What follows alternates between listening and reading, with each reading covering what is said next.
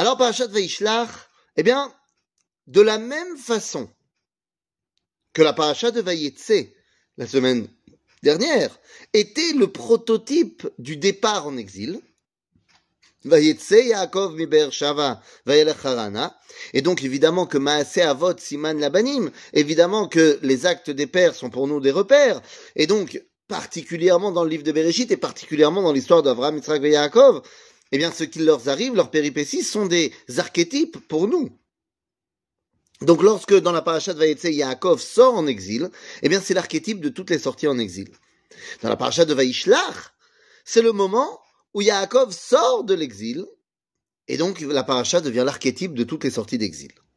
Et lorsque Yaakov sort d'exil, eh bien, on est en droit de se poser une question d'ordre géographique. Lorsqu'il va rentrer en Eretz Israël, Bemaavar Yabok, eh bien, on le voit tourner,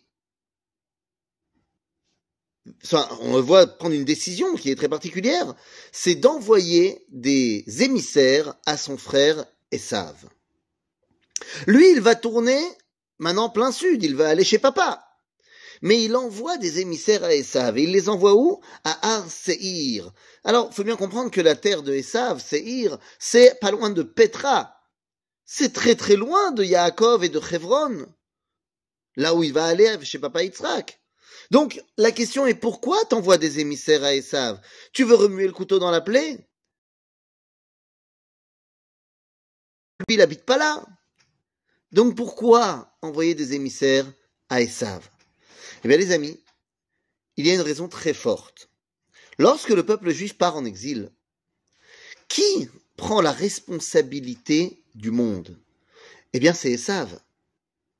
Esav, plus tard les nations du monde, prennent la responsabilité de faire progresser, euh, de faire, euh, euh, je sais pas moi, de faire que le monde y marche. Et donc, lorsque toi, Am Israël, tu sors d'exil, eh bien, la moindre des choses, c'est de demander la permission au monde, en disant, les amis, je veux rentrer, je veux reprendre ma place parmi la famille des nations. Et donc, on voit que Yaakov, lorsqu'il arrive en Eretz Israël, il envoie des émissaires à Esav. Il vient lui dire, regarde mon frère, je reviens. Et on va se rendre compte que ceci est un prototype de ce qui va se passer à chaque fois qu'on sort d'exil. Ici, lorsqu'on sort d'Égypte, combien de mahamatim, d'efforts sont faits par Dieu pour que Pharaon accepte qu'on sorte d'Égypte. Lorsque nous allons sortir de l'exil de Perse, eh bien nous allons devoir attendre la déclaration de Cyrus, Koresh, roi de Perse, qui va permettre aux Juifs de rentrer en Eretz Israël. Et enfin, dans notre génération, nous allons devoir attendre la déclaration Balfour, lorsque l'Empire britannique nous donne la permission de rentrer en Eretz Israël. Ça ne suffit pas la déclaration Balfour. Il y a après, quelques années plus tard, la signature de cette déclaration par la SDN, la Société des Nations. En d'autres termes, c'est le monde qui nous donne la permission. Donc, comme on a dit, c'est la moindre des choses. T'étais pas là pendant longtemps, tu veux rentrer, préviens. Mais attention. Lorsque les nations nous ont permis, ça y est, on ne doit plus leur demander la permission pour chaque chose qu'on fait. Zéou, vous avez dit, ok, on rentre, ben on rentre. On rentre et on prend notre destinée à pleine main. On reconstruit notre État, on prend toute la terre d'Israël, et on n'a pas besoin de vous demander à chaque fois qu'on veut construire une nouvelle maison en Judée-Samarie. Mais là, attention. Il y a certaines personnes qui disent c'est un problème de rentrer en Eretz Israël, de construire un État. Pourquoi? Eh bien parce que la Gemara dans le traité de Ketubot va nous dire qu'il y a trois serments que Dieu a fait prêter au peuple juif et au monde, qui sont les tenants et les aboutissants de l'exil. Ainsi donc, eh bien il y aurait trois serments qui nous empêcheraient de revenir en Israël. Le premier, on va dire, enfin c'est le dernier, mais on va le dire en premier, il ne nous concerne pas, c'est pour les nations qui n'ont pas le droit de nous asservir trop. Venez, on le met de côté.